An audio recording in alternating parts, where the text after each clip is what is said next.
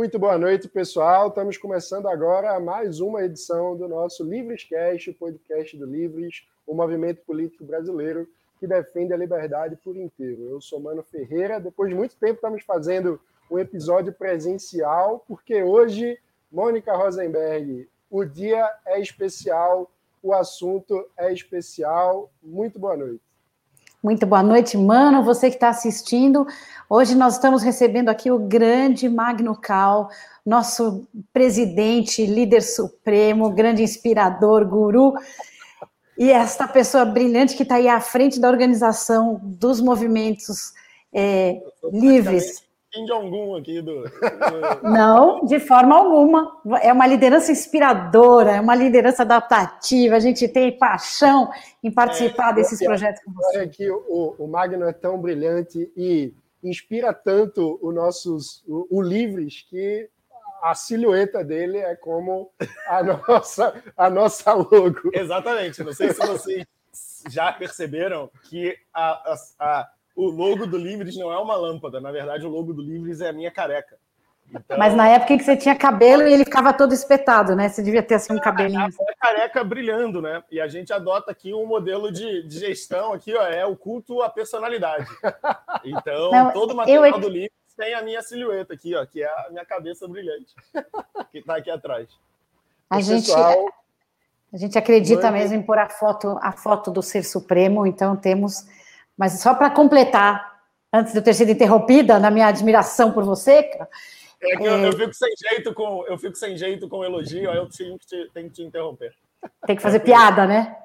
Nós vamos falar hoje da organização, dos últimos últimos detalhes que estão sendo preparados para o grande movimento, a grande manifestação, domingo, em defesa da democracia, do Estado de Direito e da liberdade, que é o nosso valor maior. Então, seja muito bem-vindo, Magno, ao Livrescast.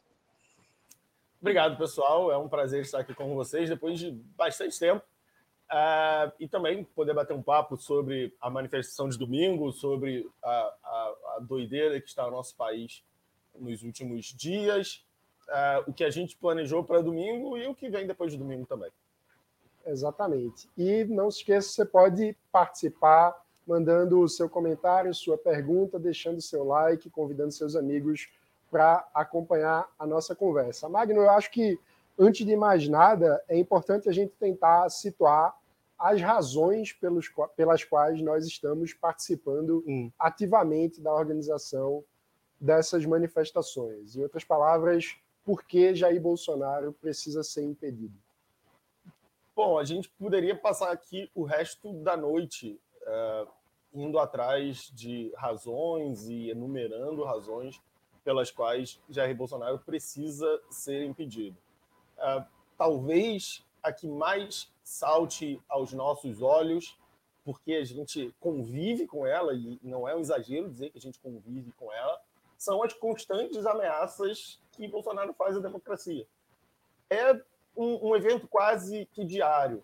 Nós não, não precisamos nem pular uma semana. Foi durante essa semana, na terça-feira, nós tivemos alguns exemplos, algumas declarações pelas quais, ah, se fosse, se estivéssemos em outra, outro período histórico, a gente já conseguia classificar como ah, violações do presidente da República, como ah, o, o, o, tal crime político, né? Que a gente acaba falando muito de crime de responsabilidade, as pessoas acabam confundindo com o crime, uma violação do Código Penal, mas na verdade o que a gente precisa caracterizar, o que precisa estar caracterizado aí, é uma violação do decoro, é o crime de responsabilidade, a violação daquilo que a República, a Constituição espera do presidente.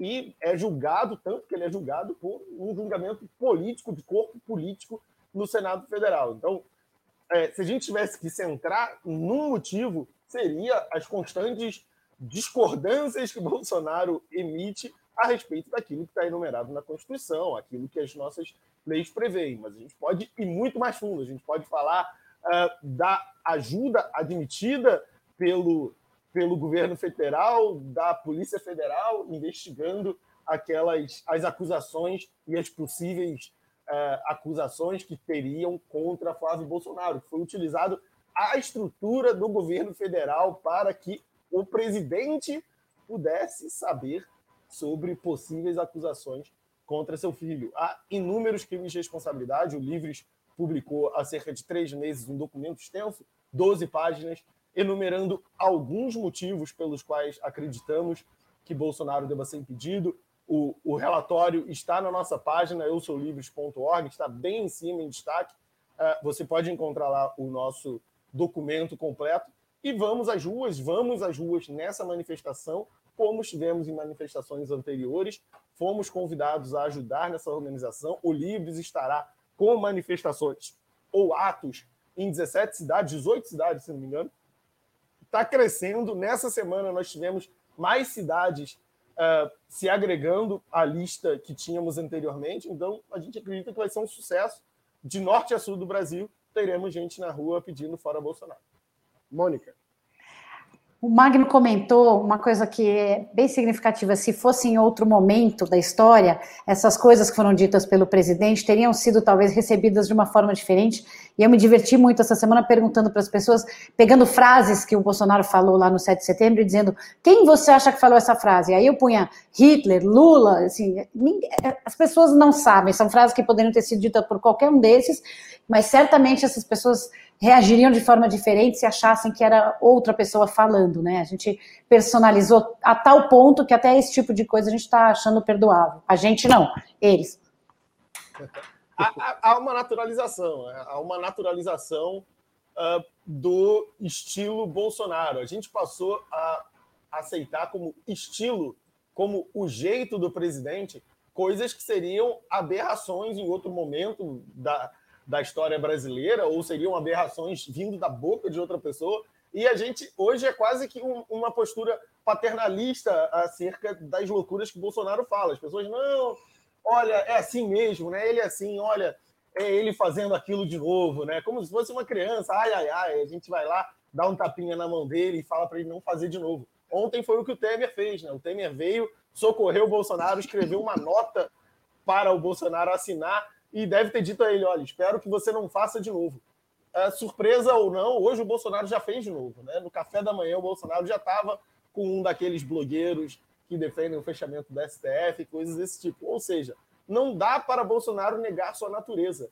Tem um monte de gente aí querendo é, ver benevolência no Bolsonaro, tem gente até vendo estratégia no Bolsonaro, mas Bolsonaro é o que é, não tem jeito. Ele é o, o escorpião da fábula que uh, pode até pedir uma carona para o sapo, mas no final das contas não pode negar essa natureza e acaba matando o sapo. E nesse sentido eu achei muito revelador a informação trazida pelo jornalista Otávio Guedes, recuperando o fato de que em 99 o Temer ajudou a salvar o Bolsonaro, então os dois deputados, quando o Bolsonaro seria é, responderia ao Comitê de Ética da Câmara dos Deputados por ter feito um discurso defendendo a execução, o fuzilamento público do então presidente da República, Fernando Henrique Cardoso, em função da privatização da Vale do Rio Doce.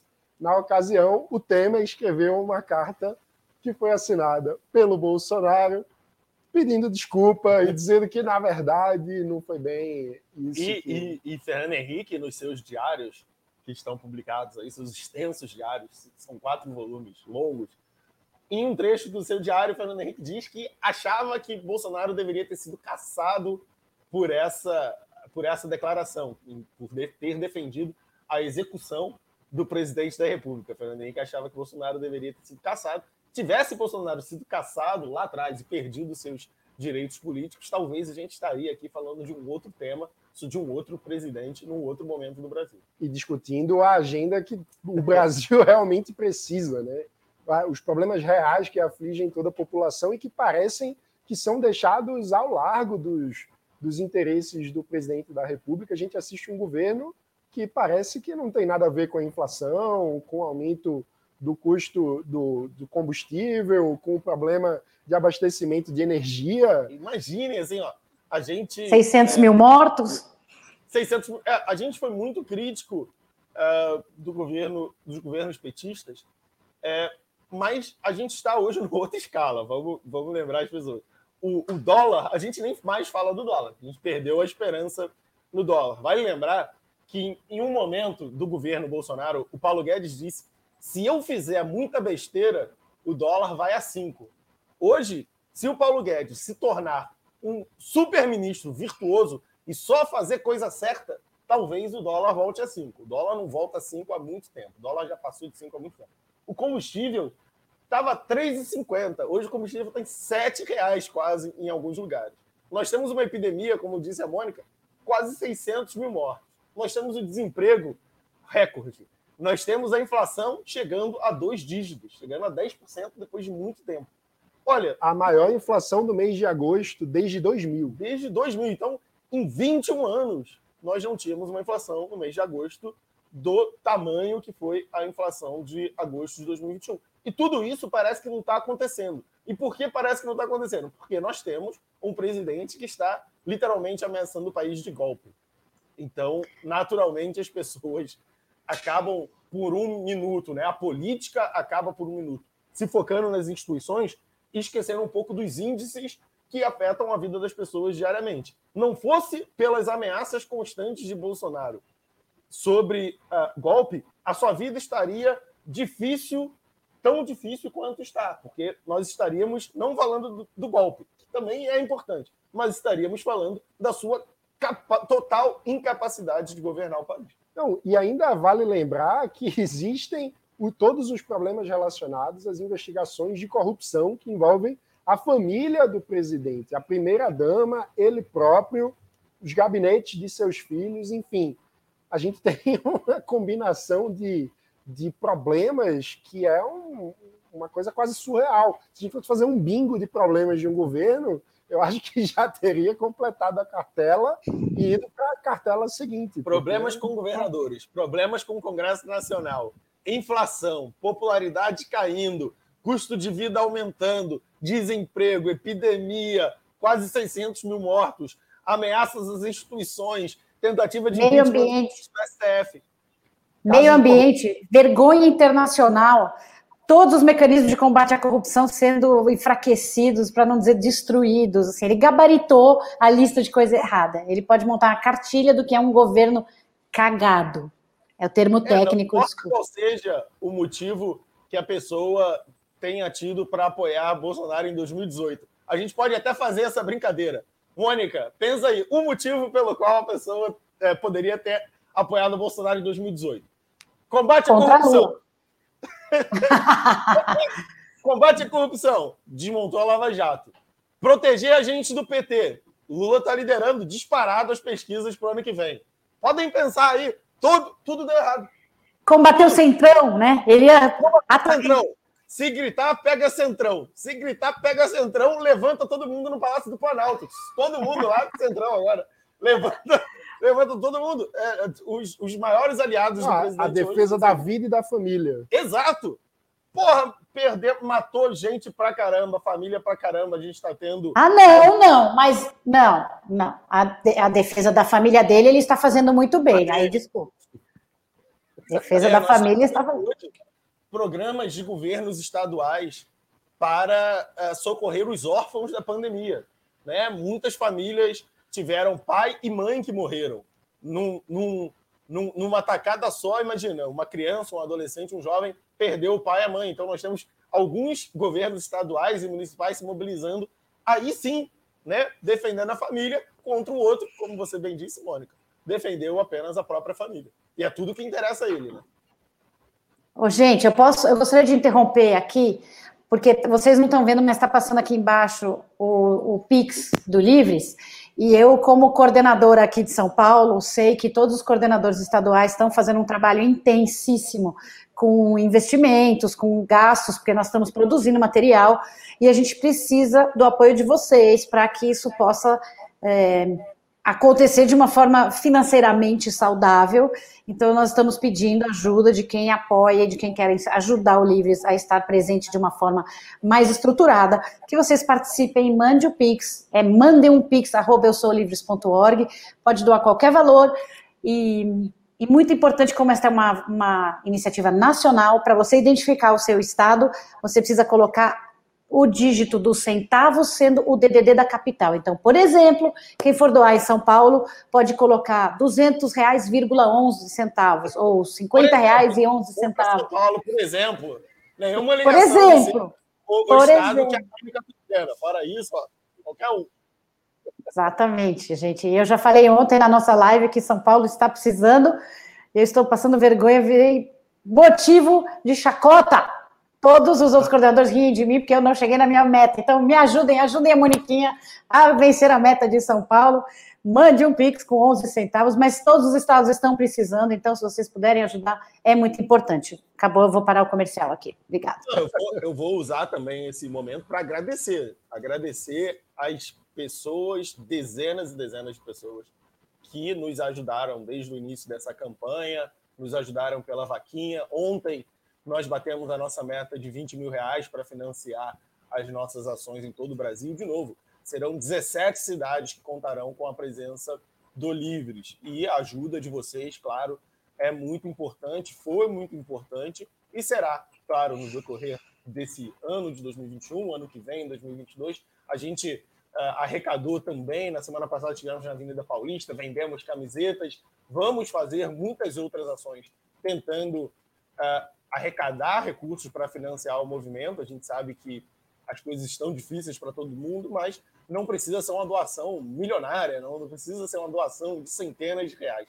A gente recebeu doações de alguns reais e todas elas, claro, ajudam a gente de uma forma ou de outra. Se uma camiseta custa 25 reais, então você doando 10, você financiou metade de uma camiseta. Uma camiseta que a gente às vezes nem vende para ninguém, a gente doa a camiseta, a gente doa adesivos, a gente doa bandeiras, a gente doa materiais para os nossos núcleos no Brasil inteiro. É claro que tem estados onde é mais fácil arrecadar dinheiro, onde a gente tem mais gente, então uh, os estados onde a gente tem mais acesso a recursos ajudam, claro, a subsidiar estados onde a gente está começando, estados onde as ideias liberais ainda estão engatinhando. Então, é importante para a gente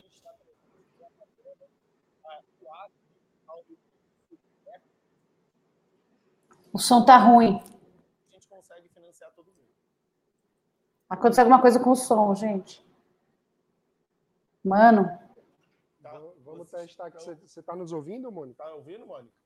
Tá bem baixinho. Se o pessoal puder comentar aí se para vocês também ficou baixinho. É, eu acho que funciona melhor com o pessoal nos comentários, quem está, uh, quem está me, quem está nos ouvindo dizer se estão conseguindo nos ouvir, se está tudo certinho por aí. Se... Agora melhorou, melhorou, mano. Ô, ah, Magno. Sim, voltamos ao. Tivemos algum mau contato aqui, que pelo jeito foi corrigido. Já corrigido aqui. É, agora, Magno, eu acho que um, um tema muito comentado durante toda a semana, para além da insanidade que assistimos, golpista, no 7 de setembro, e do recuo patético suposto recuo, na verdade, né? do gesto Sim. patético feito, na verdade, pelo Michel Temer e assinado pelo presidente Bolsonaro. Uma grande questão nesse país polarizado e pouco acostumado a ver grupos é, que têm visões de mundo diferentes parando para conversar e dialogar tem sido a repercussão do fato de que estamos fazendo um convite amplo, algo que desde o dia 8 de julho, quando fizemos a coletiva de imprensa em Brasília, foi algo central no teu discurso, de que é um momento de união nacional, é um momento que talvez desde as diretas já a gente não necessitava com tanta intensidade. Então, eu queria pedir para tu comentar um pouco a importância é, dessa frente ampla pela democracia. É, é, você lembrou bem, assim, a gente não teve a ideia de fazer um movimento amplo, de chamar lideranças de todas as inclinações ideológicas nessa semana. Né? A gente não acordou dia 8 de setembro e falou, putz, na verdade seria super útil chamarmos pessoas que, né, das quais a gente discorda constantemente na política. Isso era a ideia inicial, isso era uma coisa que a gente sempre pensou, é uma coisa que a gente vem defendendo, não lá em julho, quando a gente foi dar a entrevista de imprensa para chamar para os atos do dia 12 de setembro, mas desde antes, porque antes nós já estávamos nas manifestações de rua uh, contra o Bolsonaro. E de, então nós dizíamos às pessoas que nos questionavam por irmos às manifestações chamadas por grupo, grupos de esquerda. Nós acreditamos que é o momento de todos nós colocarmos nossas diferenças de lado e irmos às ruas. O que aconteceu nessa semana foi que as pessoas passaram a prestar atenção nesse chamado. Né? Parecia antes que era só uma coisa da boca para fora, essa semana viram que era verdadeiro, que era uma disposição de fato de conversarmos com todo mundo. E além disso, tivemos mais uma sequência de ameaças à democracia feitas pelo presidente. Então, houve do nosso lado, do, no, do lado dos, dos organizadores das manifestações, um impulso para reforçar o nosso chamado, para reforçar o nosso convite, e nós fizemos convites a forças de todos os tipos da oposição, à situação, todo mundo que é, estava desiludido poderia se juntar a nós, e nós é, recebemos respostas positivas do lado dessas pessoas que nós convidamos. Inclusive, nós tivemos o, o, o líder da oposição, o deputado Alessandro Molon, citando nominalmente livres ao falar dos convites que recebeu. Porque, e é verdade, assim, não, não havia motivo nenhum para manter um segredo. Nós, de fato, convidamos lideranças de vários partidos, porque acreditamos de coração que é hora de nos unirmos no mesmo palanque. Por quê? Porque há uma coisa maior do que nós em jogo. Não é em quem você vai votar no ano que vem. É se você vai votar no ano que vem. E não é exagero retórico. Geralmente, assim, eu sou super cético sobre uh, previsões apocalípticas. Eu sou super cético quando, olha, isso aqui, hein, tá estranho, esses tempos. Eu sou super cético, porque eu acho que há uma força no Brasil em favor do status quo, em favor de manter as coisas como estão. Há sempre a turma do deixa disso. Mas esse momento é diferente. É o establishment é muito forte, né, Magno? O establishment no Brasil é muito forte. É muito forte. Eu acho que isso nos protege de muitas coisas. O Brasil é atrasado politicamente em vários campos, porque a gente demora a chegar no, no tipo de políticas públicas que estão sendo discutidas em outros países. Vamos puxar aqui a cannabis medicinal, é, tema com o qual a gente se engajou intensamente é, nos últimos meses. Nos outros países, essa é uma questão dos anos 90. Não é uma questão de 2021, é questão dos anos 90. O Brasil, a gente está atrasado. No entanto, o Brasil tem uma força estabilizadora ali no centro que faz com que a gente não caia muito para a esquerda nem muito para a direita. Né? A gente discute, olha, o Centrão que apoiou o PT e agora apoiou o Bolsonaro, é isso. Né? Forças que impedem que o, o barco vire muito para um lado ou muito para o outro. No entanto, a gente tem alguma semelhança agora com a direta já, porque a gente está discutindo a continuidade do jogo. A gente não está discutindo que time uh, para quem a gente torce, quem vai ganhar. A gente está discutindo se o jogo continua ou não. E é importante, nesse momento, que as nossas diferenças que temos com o Democratas e temos com o PSB sejam colocadas de lado, porque nós, o PSB e o Democratas, o pessoal do PSL e o pessoal do PDT, desejamos que em 2022 tenhamos eleições limpas, claras, competitivas e que uh, todos os jogadores aceitem o resultado do jogo. É isso que está em jogo e é por isso que a gente defendeu em junho, em maio, em julho, em agosto e setembro que todos devem e deveriam participar das mobilizações contra o governo Bolsonaro. Ou seja, no fim das contas, a gente está dizendo que a luta hoje é para que possamos continuar exercendo o direito de discordarmos uns dos outros. Né? A gente precisa voltar a debater o que realmente importa para melhorar a vida das pessoas no Brasil, e, no entanto, estamos tendo que dar passos atrás, muitos passos atrás, para discutir algo que deveria ser a base do sistema político como um todo, que é a certeza da democracia, da estabilidade das instituições, do respeito ao resultado das urnas. E aí, eu acho que é importante a gente falar de um aspecto é, do discurso bolsonarista para o qual a gente tem, com, do qual a gente tem combatido há bastante tempo, que é a ameaça de não reconhecimento do resultado das eleições, porque Bolsonaro vem desde sempre, né, desde há, enfim, há alguns anos já, reiteradamente afirmando que a eleição que ele mesmo venceu foi fraudada. É, e aí a gente tem uma questão de imaginar se a pessoa tem dificuldade com a lisura do processo eleitoral que ele ganhou, não é exagero imaginarmos que Bolsonaro não está disposto a reconhecer uma eventual derrota. E isso é muito problemático. É muito problemático. E é problemático porque eu me lembro que as pessoas reagiam com muita força na imprensa, na sociedade civil, a possibilidade que alguém aventou que talvez Lula pudesse querer, talvez, um terceiro mandato. E Lula não jamais disse que queria um terceiro mandato sem passar pelas eleições. Mas a simples quebra da legislação, a simples quebra do que é previsto, já configura golpe. E, olha, mesmo a quebra passando pela eleição, já configura golpe.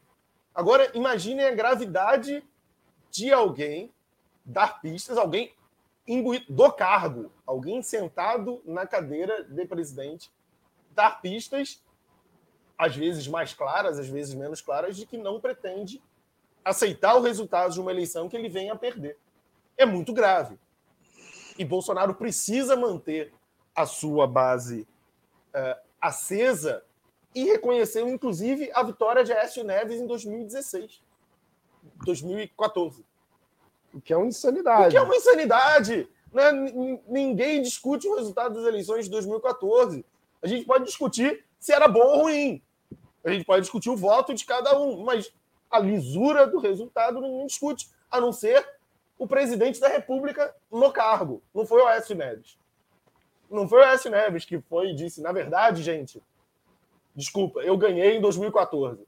Foi o Bolsonaro que disse, sem ninguém perguntar, que o Aécio Neves ganhou em 2014. E, na verdade, o PSDB negou, inclusive, Exato. A, o pleito de, de Bolsonaro. O PSDB, partido de Aécio Neves, disse: não, não tem nada a ver com isso aí, perdemos a eleição porque faltou voto, não porque alguém. Tem, um, tem uma passagem que fizeram essa pergunta para alguém do PSDB, eu não me lembro se foi para o José Aníbal, que hoje é senador por São Paulo, e ele falaram: Ué, mas o PSDB contestou o resultado de 2014. Ele falou: contestamos, chamamos fiscais, entramos com um time para verificar o resultado e vimos que, foi, que havia lisura, que não houve fraude, estava tudo certo. Foi isso. Acabou. Nós fomos lá e pedimos para revisar o resultado. Trouxemos especialistas, revisamos o resultado, estava tudo certo, morreu, acabou. É isso. Bolsonaro ainda não está nesse ponto. Ele ainda acha que o AS ganhou em 2014. E que ele venceu a eleição fraudada. E que ele venceu a eleição fraudada. É que a eleição foi fraudada para ele não ganhar no primeiro turno. Na verdade, é que, que insanidade, assim. Enfim, é, é a, como se a pessoa que tem acesso ao sistema para fraudar e causar um segundo turno não pudesse causar a sua vitória logo no primeiro turno, ou a sua derrota, né?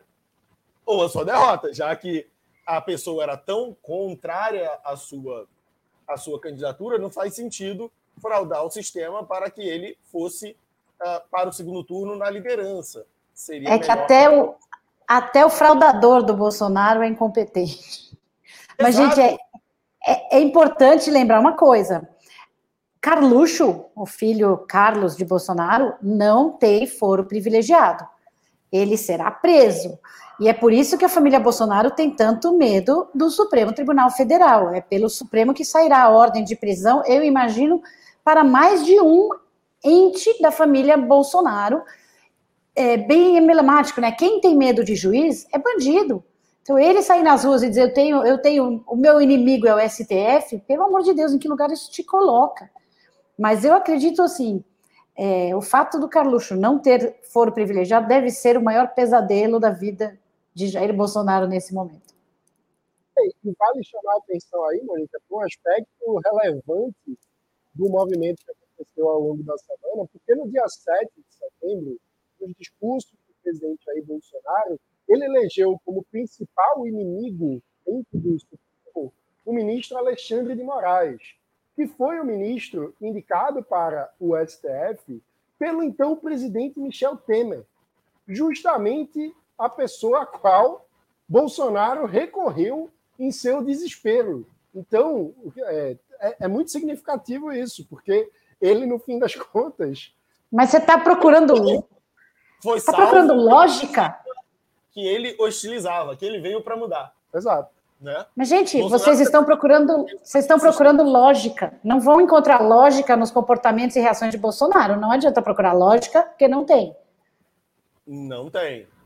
Isso só mostra o nível da falta de sentido do discurso, do desespero que está imbuído o presidente da República no momento. Até porque trata-se do momento em que ele tem a menor aprovação é, em todo o seu governo. Né? Hoje, 63% dos brasileiros rejeitam o governo Bolsonaro. Justamente por isso é a hora de que a gente precisa aproveitar a fraqueza de Bolsonaro e o fato dele ter arregado Exato. para que a gente não arregue. Precisamos estar nas ruas no dia 12 de setembro. Bolsonaro tutelado precisa cair. Se for para ter um governo assim, a gente elimina os intermediários e coloca o Temer de novo na presidência. Se for para ter um presidente que não tem não tem convicção. E a verdade é essa.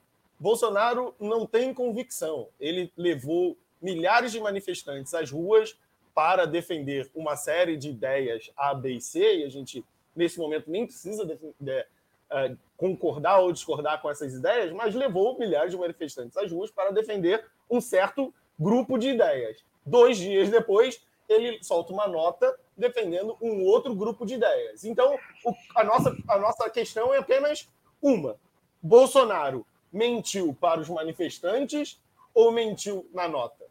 As duas coisas não se casam bem. Bolsonaro mentiu no dia 7 de setembro ou no dia 9 de setembro? Qual dos dois é o verdadeiro presidente?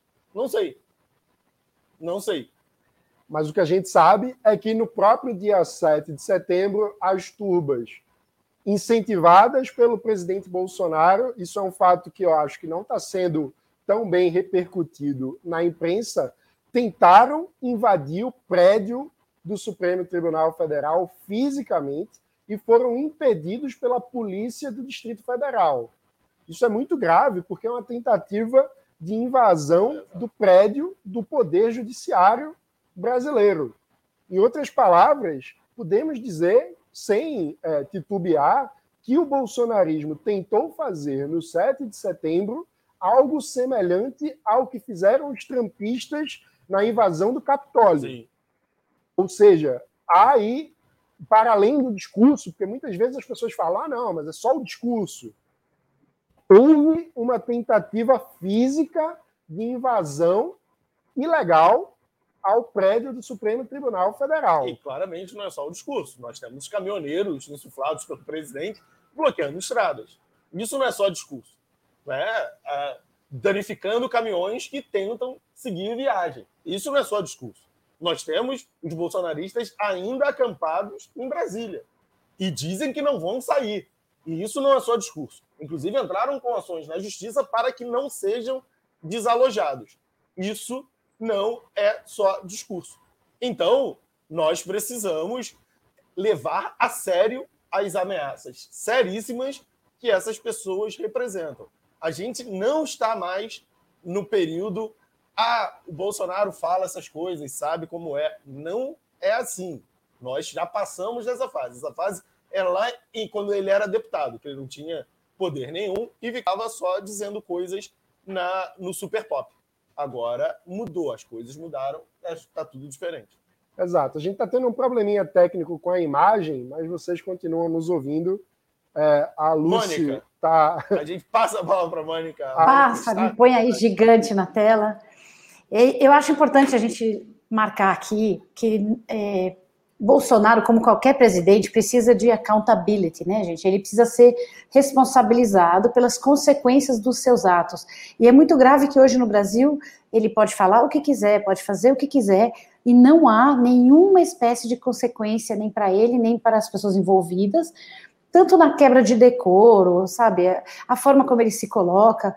E o processo de impeachment, haja ou não impeachment, o fato de abrir esse processo e que isso seja discutido e que a sociedade veja que ele está sendo chamado para explicar e que aquilo não é aceito como algo que é, é civilizado, é um exemplo e a gente ensina pelo exemplo. Então, nós, como sociedade, temos a obrigação, e o Congresso tem essa obrigação moral de autorizar que seja aberto o processo para que a sociedade possa participar desse expurgo de o quão criminosos foram esses atos, como que esses crimes de responsabilidade impactaram a nossa sociedade, como que esses crimes impactaram a nossa democracia e que resultados que vão que, que virão para essas pessoas que cometeram os crimes. Isso é combater impunidade. Isso é a base de algo que está muito errado no Brasil, que é a gente faz coisa errada aqui, e não muda nada mesmo. Nós estamos ensinando geração após geração que no Brasil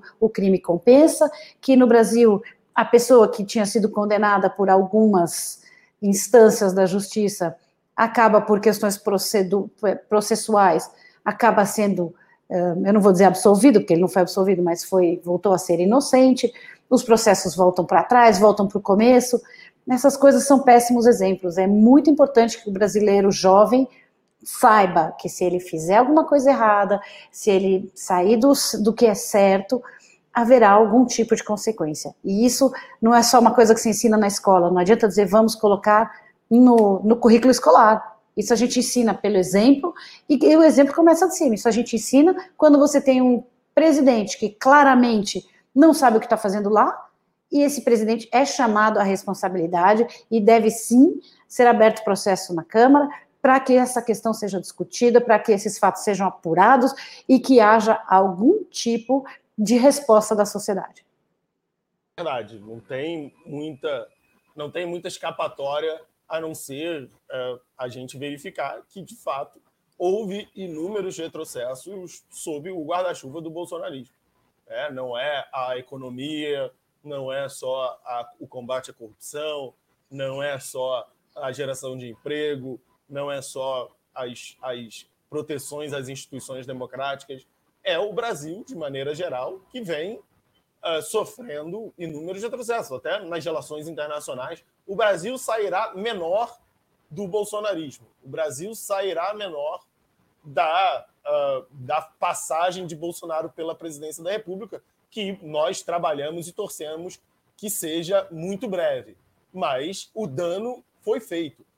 E é preciso que a gente possa começar, em algum momento, a trabalhar é, formulando o Brasil que herdaremos, né? o Brasil que existirá no pós-Bolsonaro. O Bolsonaro já deu. Ele não, não tem mais nada a oferecer ao Brasil. Nós temos mais um ano e meio de mandato, caso não sofra o impeachment, de um governo desmoralizado, refém do Centrão, e o Centrão opera de uma maneira que a gente sabe como opera, e quando o governo está enfraquecido, o Centrão opera um custo muito mais alto, e vamos ficar aí nos arrastando. O que sobra de credibilidade a Paulo Guedes? Muito pouco. O que sobra de credibilidade ao Ministério da Saúde de Bolsonaro? Muito pouco. O que sobra de credibilidade ao Ministério de Educação do Bolsonaro? Muito pouco. O que sobra de credibilidade a Jair Bolsonaro? Muito pouco muito pouca generosidade. Exato. Não sobra nada. Exato. A verdade é que o governo acabou, né? O governo já acabou. A gente tem um presidente que, na hora de uma crise, recorre ao ex-presidente. Exato. Manda o avião presidencial e buscá-lo em São Paulo, porque ele não sabe o que fazer, não tem liderança. Ele acabou politicamente. Gente, eu achei isso, eu achei isso um sinal de lucidez ele ter recorrido ao Temer, porque antigamente ele recorria ao Carluxo. Nós temos que achar bom Foi positivo. Mas, assim, este Brasil de Bolsonaro é o Brasil do vale tudo. É o Brasil onde você pode falar o que quiser, você pode falar o absurdo que quiser. Nós vimos um deputado recebendo em seu gabinete o marido que tentou matar a Maria da Penha. E gente aplaudindo. Então, é essa questão cultural do você pode falar tudo, você pode fazer tudo, que é muito grave e é uma coisa subjacente do bolsonarismo e que vai muito além dos crimes de responsabilidade. É uma, uma, uma mudança cultural de civilidade, de ética do coletivo, que acabou. O Brasil virou um país onde você faz o que quer, você fala o que quer. Pois é, é, é muito bizarro isso que a gente está tá vivendo. Né? A gente precisa pôr fim nisso. É uma insanidade o que a gente está vivendo e, e chega né, da gente aceitar a esculhambação. Pois é. E para isso, gente, domingo, todo mundo às ruas. Eu sei que é, é, às vezes vai ter muita gente, às vezes tem outros planos para domingo. Não precisa passar o dia inteiro lá. É, passa lá, dê sua contribuição. Nós temos aí na tela para vocês 16, 17. Uh, 17 cidades onde haverá atos fora Bolsonaro. Dê uma passadinha, faça uma postagem nas redes, marque o Livres para a gente propagar a sua presença pelas nossas redes também. É muito necessário que você vá às ruas, é muito necessário que você esteja conosco, seja em São Paulo, no Rio de Janeiro, em Porto Alegre, Belo Horizonte, Manaus, onde quer que você esteja. Esteja com a gente, porque é um momento da gente se unir, é um momento que é, não dá para ficar em casa. A gente precisa mandar esse recado, a gente precisa ser maior do que as manifestações do dia 7 de setembro. Vou fazer um giro rápido aqui pelas cidades em que teremos manifestações. São 17 cidades ao todo, com presença do Livres. Em Belém do Pará, a partir das 16 horas, a concentração acontece na Avenida Visconde de Souza Franco. Em Belo Horizonte, Minas Gerais, a partir das 10 da manhã, estaremos na Praça da Liberdade. Em Brasília, no Distrito Federal, a partir das 14 horas, a concentração ocorre em frente ao Congresso Nacional. Em Curitiba, Paraná, a partir das 15 horas, a concentração é no Boca Maldita. Em Florianópolis, Santa Catarina, às 14 horas, na Praça 15 de Novembro. Em Fortaleza, Ceará, a partir das 15 horas, na Praça Portugal. Em Goiânia, Goiás, a partir das 15 horas, em frente à Polícia Federal. Em João Pessoa, na Paraíba, a partir das 15 horas, no Largo da Gameleira. Em Manaus, Amazonas, a partir das 9 horas, no Largo de São Sebastião. Em Natal, Rio Grande do Norte, a partir das 15 horas, na entrada do shopping Madway, na Avenida Salgado Filho. Midway, obrigado pela correção da nossa editora Potiguar, que está aqui não, e não me deixa cometer gafes com o Rio Grande do Norte. Em São Paulo, estaremos a partir das 15 horas na Avenida Paulista. Se você quiser chegar antes aqui em São Paulo, estaremos com uma barraquinha vendendo nossos produtos perto do caminhão. Teremos um caminhão dividido com o movimento Vem para a Rua, então vai ser muito fácil de achar. Você procura o caminhão Livres Vem para a Rua. Ali perto teremos uma barraquinha vendendo produtos do Livre. Se você quiser comprar uma camisa, se tiver, quiser um adesivo, nosso panfleto com onde há o dossiê do Livres, um parecer técnico com as razões que motivam é, o, os pedidos de impeachment. É, em Porto Alegre, Rio Grande do Sul, a partir das 15 horas, a concentração acontece na Avenida Goethe. Em Recife, a partir das 13 horas, no Marco Zero da cidade, no Recife Antigo. No Rio de Janeiro, a partir das 10 horas, na Praia de Copacabana, com concentração no Posto 5. Em Salvador, na Bahia, a partir das 10 horas, no Farol da Barra. Em Teresina, Piauí, a partir das 16 horas, no Complexo da Ponte Estaiada. E em Vitória do Espírito Santo, a partir das nove e meia, na Praça do Papa. Sua presença é muito importante. Então, fica aqui a nossa convocação e o convite para que você convide os seus amigos. Eles não precisam concordar em tudo com você, eles precisam concordar com a importância de mantermos todos o direito a discordar em paz, o direito a exercermos a nossa vontade nas urnas no ano que vem. Como disse Magno, não se trata agora de escolher qual time você torce. Se trata de defender a continuidade do campeonato da democracia brasileira. É isso aí. Mônica. É isso aí, pessoal. Nós vamos. Eu acabei de receber aqui que Nando Moura estará no nosso caminhão, gente, aqui em São Paulo. Então, Olha venham. O, pois é. O time o time está crescendo. A gente tem recebido várias adesões nas últimas horas, não só de movimentos, mas de personalidades. Uh, nas próximas horas a gente vai voltar a falar em quem vai estar no caminhão, mas para quem estiver chegando na Avenida Paulista, vai ser bem visível o caminhão amarelo com vem para a rua e roxo do Livres para que você possa nos encontrar. Nós temos uh, dezenas de bandeiras, como essa aqui, eu vou mostrar para vocês. Dezenas de bandeiras. Como essa aqui também. Como essas que estão atrás da gente. Então, estaremos lá com muito material, vai ser fácil de nos localizar. Então, uh, faço aqui o convite para que vocês uh, se juntem a nós e faça com que a gente é, tenha um ato marcante nessa caminhada para tirarmos Bolsonaro do poder. Exatamente, estaremos juntos lá e em 17 cidades do Brasil, fora várias cidades do interior que nem, né, nem estão conversando. Isso são as capitais, tem várias cidades aí menores que também, de alguma forma, estarão é, com a presença dos nossos associados porque não puderam estar nas capitais, mas estarão marcando presença. E uma coisa importante: quem não pode ir às ruas, quem tem grupo de risco ou por algum motivo não pode estar nas ruas, esteja online, esteja presente, tweet, é, poste, acelere as hashtags. Tem muita coisa que pode ser feita sem sair de casa. Só não é possível ficar de braços cruzados e ver isso que está acontecendo e dizer isso não, não me diz respeito, porque diz respeito a todos nós. Exatamente. A gente está preparando, inclusive, uma cobertura especial nas redes do Livres, nosso Twitter, Facebook, Instagram.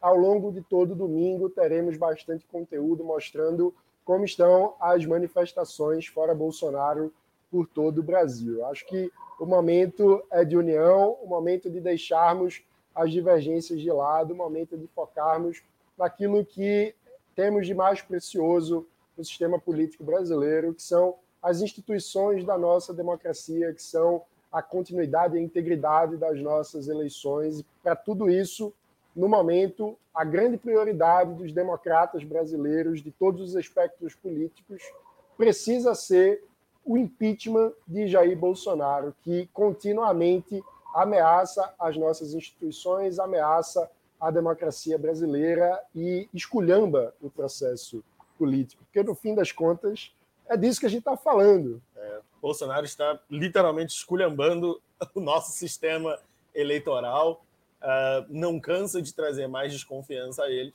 e é, e é, é necessário que enchamos as ruas e para darmos um, um, um, um recado bem forte. Chega, uh, o Brasil não aguenta mais. O Brasil precisa tratar das famílias que perderam seus parentes, precisa tratar daqueles que estão desempregados, precisa tratar do aumento da fome, precisa tratar de muitas outras prioridades e a gente não pode continuar perdendo tempo com um presidente que dia sim, dia não, aparece na televisão com um discurso golpista. É hora de acabar. A gente precisa superar essa fase. A gente precisa andar para frente. Até porque problemas não faltam e a gente falou de vários ao longo da nossa live de hoje, mas existem muitos outros. Se a gente pensar os desafios concretos que a pandemia nos trouxe, para além de todos os desafios que já estão postos. A gente falou como o Brasil anda atrasado em relação ao mundo, outra pauta muito relevante, saneamento básico, que muitos países desenvolvidos resolveram como problema no século XIX, a gente no século XXI permanece com metade do país sem acesso à coleta de esgoto. A gente teve uma conquista importante, fruto de muito trabalho, que, que foi o novo marco legal do saneamento, mas ele precisa ser implementado. A gente teve é, um, uma mudança importante ainda no governo Temer, que foi a mudança da, do, do, currículo escolar do ensino médio, que precisa ser implementado, porque nós temos um problema gravíssimo de evasão escolar. Os nossos jovens se formam sem é, ter perspectiva de futuro, sem saber exatamente o que querem fazer. A gente tem um problema de mobilidade educacional muito frágil no Brasil, ou seja, os filhos não conseguem estudar para muito além do que os seus próprios pais estudaram. Quando um país em desenvolvimento tem essa situação, isso implica fatalmente uma estagnação econômica que a gente vem vivendo, no fim das contas, nas últimas décadas. A gente acabou de vir de uma década perdida, de um desastre econômico, de recessão de muitos anos. A gente não consegue fechar as contas e equilibrar o orçamento há muitos anos no Brasil. Daqui a pouco vai ser uma década de déficit seguido. Quando, quando eu entrei na, na universidade, a causa dos problemas do Brasil, segundo a, a esquerda da universidade, era o superávit primário. Se esse fosse o nosso problema, o Brasil estaria muito desenvolvido agora, porque o Brasil não tem superávit primário há quase 10 anos. O Brasil não fecha suas contas há 7 anos. Se os problemas do Brasil fossem o superávit primário, a gente já teria solucionado esse problema. Pelo contrário, nós solucionamos o superávit primário. Nós matamos o superávit primário, que é não só, não apenas uh, uh, uma, uma, um sinal de uh, saúde financeira do governo brasileiro, mas é um sinal de que as contas estão equilibradas. Então, o Brasil está há muito tempo com as contas desequilibradas, continua tendo muitos problemas, continua tendo o desemprego crescente, por exemplo, e nenhuma perspectiva que vamos voltar à normalidade, que vamos voltar ao tempo em que as contas fechavam, que o governo gastava de acordo com sua arrecadação. Um país com tantos problemas, um país que está envelhecendo antes de enriquecer, algo que a gente tem tratado diversas vezes aqui no canal, e a gente simplesmente não consegue avançar, não consegue debater o que de fato importa para vivermos num país melhor, porque temos um insano na presidência da República, um golpista antidemocrático que passa o dia ameaçando as instituições, tentando acobertar a roubalheira dos seus filhos. É uma esculhambação, a gente não pode continuar aceitando isso. E é o momento de darmos um basta, de aproveitarmos esse momento de fraqueza e humilhação do governo Bolsonaro, precisa deixar isso claro. Essa semana, o governo Bolsonaro depois de uma manifestação golpista, foi humilhado. A, o, o recurso a Michel Temer para salvar o governo Bolsonaro é uma humilhação do presidente da República, uma confissão de completa incompetência. Nós precisamos, nesse momento, aproveitar para mudar o clima político e dar um basta a essa situação de desgoverno completo, para que a gente possa voltar a tomar as rédeas do nosso país e debater aquilo que de fato importa, porque os problemas são enormes, o desemprego nunca foi tão grande, enfim, nós temos muitos problemas, um aumento da pobreza causado pela pandemia, enfim, um caos econômico. Temos muito trabalho pela frente e esse trabalho começa derrubando Jair Bolsonaro da presidência da República para o que é fundamental que estejamos nas ruas neste domingo por todo o Brasil. O Livres estará em mais de 17 capitais. Fique com esse convite, reverbera esse convite por todos os seus amigos. Convide os seus amigos que concordam e que discordam politicamente de você, porque é hora de darmos as mãos pelo direito de discordar em paz. É isso que o Livres defende e é isso que faremos nas ruas neste domingo. Então, sinta-se convocado, convide os seus amigos e vamos juntos pelo fora Bolsonaro. É, e sem se preocupar com quem mais estará conosco na rua. Nós temos uma coisa que nos une, que é a defesa da democracia. Isso passa pelo impeachment de Bolsonaro. Depois a gente vai falar de divergências. Não diga, ah, eu não vou porque tal grupo estará, eu não vou porque tal pessoa estará. Nós estaremos lá unidos pela uma causa que temos em comum, que é a defesa do Estado de Direito. E é isso, pessoal. Eu acho que é, é isso. Fica, fiquem aqui com o nosso convite, com o nosso apelo para que vocês compareçam às ruas onde haverá manifestação, haverá atos. Caso não haja manifestação na sua cidade, é, fique nas redes, ajude a gente a fazer com que essa mensagem chegue a mais pessoas. Ajude a gente nas redes sociais, ajude a gente no YouTube, ajude a gente para que a mensagem do Fora Bolsonaro chegue a mais e mais pessoas, porque ela é muito importante nesse momento do Brasil. É isso. Vou mandar aqui uma saudação para os comentaristas, o Sérgio Lima, Daniel, Tatiana Sales, André, André Montoro, Montoro, querido Montoro. A Irina também esteve aqui com a gente, André Campos. Um abraço para todos. Nos vemos nas ruas nesse 12 de setembro. E respondendo aqui ao Samuel Alves, que pergunta livros com movimento LGBTQI, é, mais Oh My God, meu Deus, Samuel, Oh My God, pro seu comentário, né? Porque. Está descobrindo livros hoje, Samuel? É, liberdade é liberdade é liberdade, como diria a Daily McCloskey. Todos são livres, você está preocupado com o que as pessoas fazem com a sexualidade delas, devia é, voltar os olhos para a sua sexualidade. O que é que está lhe fazendo ficar é, preocupado ou incomodado com o que os outros fazem é, no quarto? É algo que, enfim, você devia investigar no divã. Né? As pessoas são livres, todas são donas de suas vidas. É isso que o livro defende, isso é o básico do liberalismo, que cada indivíduo seja dono de sua própria vida, como diria é, Locke, séculos atrás, que cada ser humano tem propriedade sobre o seu próprio corpo e não sobre o corpo do outro. Né? Então, cada um é livre para fazer o que quiser, portanto, liberalismo combina com diversidade, sem dúvida nenhuma, e, enfim, é isso que o livro defende desde nossa formação. Liberdade por inteiro, economia, costumes, cada um livre para ser o que quiser. É isso que a gente defende, e, e por isso nós precisamos de democracia, precisamos derrubar Jair Bolsonaro. Também. Aliás, se, se desse para dar um zoom ali no Magno, e, e, com o, o, que ele tem como linda bandeira atrás e na camiseta dele, que está falando de formas de Eu amor, né? Não dá para ler. Eduquem os seus filhos e eduquem-se a si mesmos no amor, no amor da, da, liberdade, liberdade alheia. alheia. Joaquim Nabuco, grande patrono da liberdade, pernambucano para o meu orgulho.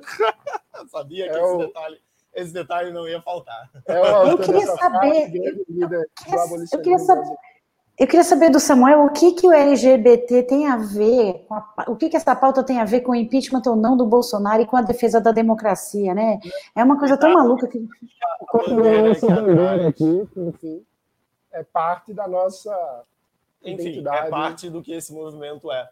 Uh, e a gente trata desse tema desde sempre, vai continuar a tratar esse tema. É um tema caro a nós. A gente acredita que é um tema que deve ser caro aos liberais, é como a defesa da democracia, como a defesa de uma economia aberta, como uma defesa da uma sociedade tolerante. É quem somos, é, é quem seremos. E seja bem-vindo. Pode conhecer um pouco mais é, do que a gente defende, do que nós somos em eusolivres.org. É isso aí. É isso fica o convite mais uma vez para que todos nós nos encontremos no domingo nas ruas por todo o Brasil, em mais de 17 cidades. Temos manifestações confirmadas do Livres. Acesse o nosso site eusolivres.org para saber mais. E é isso. E o Pix. Se quiser nos ajudar, puder nos ajudar nesse momento difícil de pandemia, tiver com uma sobrinha, mande sua doação para mande um pix, arroba eusolivres.org, através do Pix, doação no valor que você desejar. Se você quer identificar o estado específico para receber a sua doação, basta utilizar no campo dos centavos o número correspondente ao DDD da capital do estado para o qual você quer destinar a sua doação. É isso, sejam todos é, muito bem-vindos às manifestações do próximo dia 12. Muito Tenha obrigado. Um bom final de semana. Pela companhia. Tenham um bom final de semana e até a próxima. Valeu, Mônica. Valeu, Mônica.